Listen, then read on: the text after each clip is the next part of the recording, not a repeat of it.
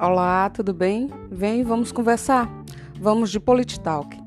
No episódio de hoje vamos falar do impeachment da Dilma em 2016 e do processo de construção das narrativas da crise. Vamos lá?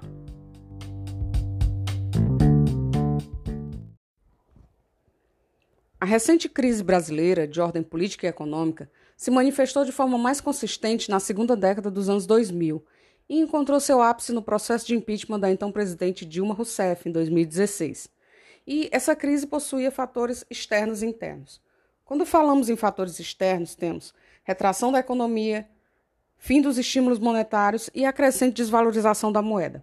As consequências imediatas para o país foram o crescimento absurdo da taxa de desemprego, que em três anos quase dobrou, e somado a isso a deterioração fiscal. No plano político, os crescentes protestos nas ruas se posicionavam contra as ações de reajuste, tanto de governos locais como do governo federal, e a falta de investimento nas melhorias sociais e estruturais. Isso ameaçava a credibilidade das instituições e associava a presidente a uma opinião pública negativa de forma constante. Em relação à condução do governo Dilma, as excessivas intervenções nos setores produtivos, as oscilações na política econômica e a rigidez ideológica da presidente e de quadros do seu partido, que estavam nos altos escalões do governo, vinham dificultando as negociações com as casas legislativas. E nós tínhamos também a fragmentação e a heterogeneidade da coligação de governo, a personalidade da presidente e as políticas instauradas por ela. Some-se a isso o escândalo da Petrobras e a repercussão da Operação Lava Jato. A situação brasileira pode ser compreendida a partir da observação de uma série de pequenos acontecimentos combinados que encadeiam o processo de crise, onde cada um deles, separado, produz apenas ondas de instabilidade, não a crise completa. Ocorre que esses pequenos momentos em série aconteceram todos nesse momento e acabaram por formar a tempestade perfeita. Vamos fazer aqui uma memória histórica. Após a redemocratização, 1989, o país enfrentou instabilidade política e econômica com a transição de governos e a hiperinflação resultante. Com o lançamento do Plano Real em 1994, a economia brasileira começou a experimentar estabilidade, se estendeu gradativamente à política e encontrou relativa continuidade entre os governos seguintes, incluindo os dois períodos de governo da esquerda com Lula, de 2002 e 2010. A partir daí, país combinou cinco elementos que nunca havia combinado antes em sua história política: um regime político democrático, relativa estabilidade política, crescimento econômico, considerável redução da pobreza e desigualdade social e grande prestígio internacional. Dito isso, o processo de crise interrompeu o relativo sucesso dos governos das décadas de 1990 e 2000, onde se inclui a ascensão da esquerda ao poder com os dois mandatos de Lula, nos quais observamos um crescimento econômico combinado com relativa estabilidade política, destaque no cenário internacional e uma redução da desigualdade social. No início do primeiro mandato, o governo Dilma ainda se beneficiou desse quadro, porém o perfil de comando dela logo começou a produzir as primeiras rachaduras na legitimidade, chegando ao seu segundo mandato sem capacidade de pautar sequer uma agenda programática. A eleição e governabilidade dos governos Lula foi possibilitada pela formação de uma frente política, combinada com seu estilo de liderança carismática e imagem política de pai, que garantia o apoio das massas. Por meio desse arranjo entre as elites política e econômica e com um cenário internacional favorável, o país experimentou bons tempos, onde houve oferta de crédito, aumento de salário mínimo, ampliação dos programas de transferência de renda e dentre outros, onde o desenvolvimento econômico e social se expandiam em certa paridade e Lula mantendo o apoio popular por meio de sua estratégia de comunicação muito bem delineada. A combinação da conjuntura econômica global desfavorável, já bem vista em 2011, o impacto das decisões econômicas na qualidade de vida das pessoas e os acontecimentos políticos que se desdobravam desde o escândalo do mensalão em 2005, fizeram com que Dilma iniciasse seu governo já com a tarefa bem árdua de manter a aliança político-partidária e econômica vigente, que já se encontrava fragilizada.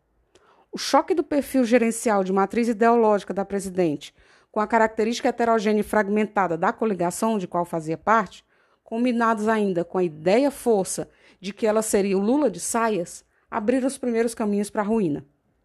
Uma imagem política equivocada, a partir da qual se construiu a estratégia eleitoral em torno de uma liderança carismática, com a imagem de mãe, que definitivamente não combinava com a personalidade da Dilma e nem com a sua história política.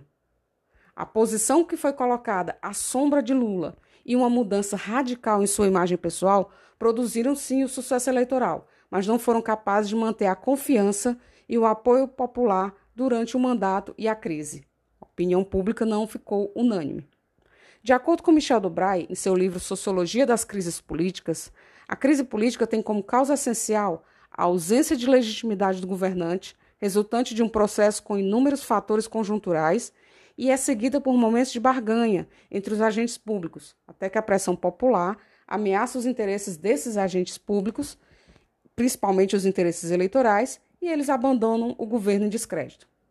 A gente pode notar aí uma semelhança com o processo brasileiro naquele momento, quando os protestos iniciados em 2013 evoluíram de reivindicações de grupos apartidários em torno de insatisfações cotidianas, os tais 20 centavos, para, em 2015 e 2016, uma polarização organizada da opinião pública.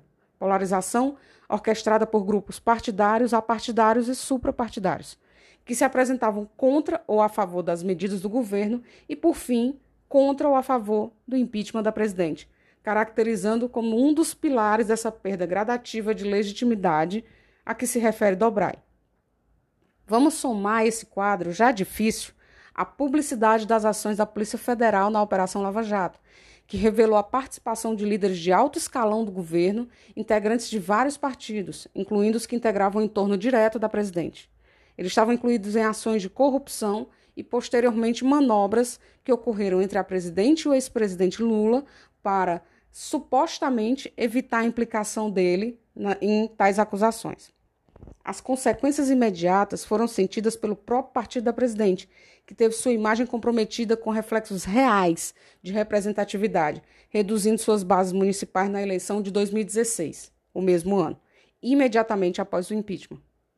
Vários candidatos do PT buscaram deixar a imagem do partido em segundo plano por meio de estilização das cores, dos símbolos. Alguns retiravam a estrela, outros não usavam o vermelho, como era de costume, é, abdicando também das figuras de Lula e Dilma nas suas peças e materiais de campanha, com o temor de serem atingidos pela crise de imagem e crise política que estava se abatendo sobre o partido.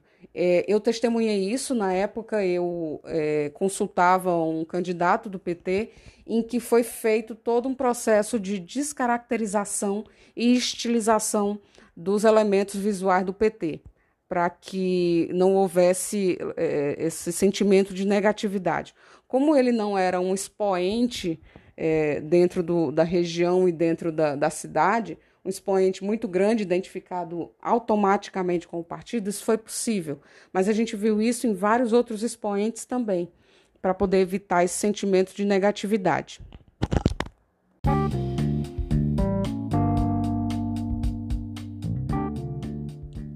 Sendo assim, as principais características desse episódio foram a mobilização generalizada da opinião pública no verdadeiro cabo de guerra midiático, onde tinha governo e opositores e eh, movimentos sociais, todos trabalhando em forma de uma mobilização da opinião pública para seu, digamos, o seu lado, né? Quem é contra, quem é a favor.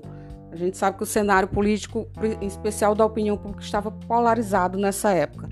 Então, eh, essa mobilização foi generalizada de um lado e do outro. Outro ponto é a combinação desastrosa de uma imagem política errada com uma governabilidade frágil, uma implicando na outra, uma não conseguindo sustentar a outra. Né? A imagem política do, do Lula era muito correta, a governabilidade dele muito bem amarrada. É, é tanto que ele passou por crises, né? 2005 o mensalão foi uma crise. Dilma, a imagem política dela completamente errada, tentaram colocá-la dentro da imagem, o que é o processo inverso. A gente parte de quem é o candidato ou a candidata, qual é a sua história política, qual é a sua personalidade política, suas características pessoais e constrói a imagem política a partir daí, adequando. É o contrário de você ter uma imagem pronta e encaixar a pessoa nela. Não funciona. A gente viu isso é, qualquer pessoa leiga que nunca ouviu falar de marketing político eleitoral e construção de imagem e comunicação conseguia sentir que aquela imagem era é, era errada para Dilma. É tanto que causou bastante espanto. Em, em, eu vi muitas rodas de conversa à época sobre a imagem dela. Ah, modificaram a mulher toda, é, fizeram plástica, fizeram uma série. e comentários do tipo. Né?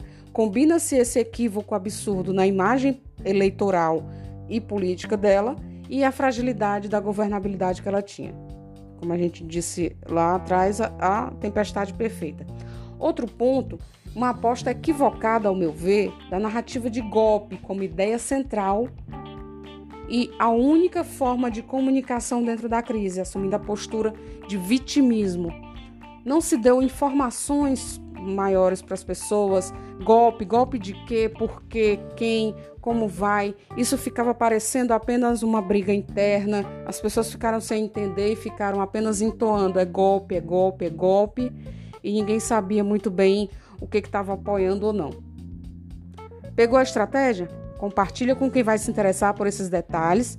Comenta comigo suas observações. Você acompanhou o impeachment? Você prestou atenção sobre a comunicação que aconteceu naquela época, em 2016? A comunicação do governo, a comunicação dos opositores, a comunicação das casas legislativas que estavam dentro do processo? Como é que se deu isso? Você acha que Realmente, a imagem política da Dilma e a governabilidade tiveram um peso grande sobre esse afastamento da opinião pública. Afinal, o impeachment é um processo jurídico com um peso político muito grande e ultimamente a gente não pode, aliás, nunca pôde, e agora nesse momento midiático pode menos ainda é, deixar de levar em conta a opinião pública, certo? Então, fala para mim quais são as suas observações. Na próxima terça a gente se encontra para mais um Politalk.